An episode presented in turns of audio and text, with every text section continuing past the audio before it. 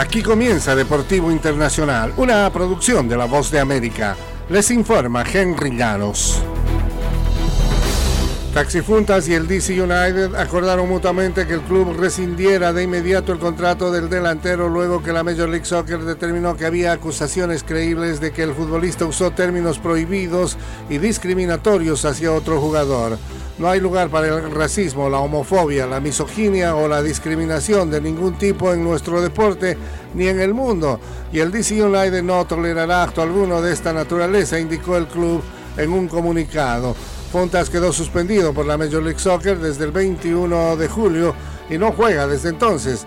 La MLS y sus clubes están comprometidos con la erradicación del racismo en el deporte, según indicó la liga en un comunicado acerca del jugador Fontas, delantero del DC United, que ahora queda suspendido. Y Salma Paraluelo anotó en la agonía de la prórroga y España superó este viernes 2-1 a Holanda para instalarse por primera vez en la historia de semifinales en un mundial femenino. La adolescente Paraluelo marcó a los 111 minutos de este apretado encuentro de pesos pesados de Europa, cuyas selecciones masculinas acumulan muchas gestas memorables en las Copas del Mundo. Holanda era la subcampeona cuatro años después de perder la final de Estados Unidos en Francia. Ahora neerlandesas y estadounidenses están fuera del certamen. Paraluelo, de 19 años, escapó por la banda izquierda, frenó su marcha para hacer un recorde y con poco ángulo definió con un zurdazo cruzado. Hemos creído hasta el final, vamos por el siguiente objetivo, como siempre, juntas y creyendo en nosotras, recalcó Paraluelo, la jugador que se ha convertido en otra de las favoritas de esta Copa Mundial Femenina.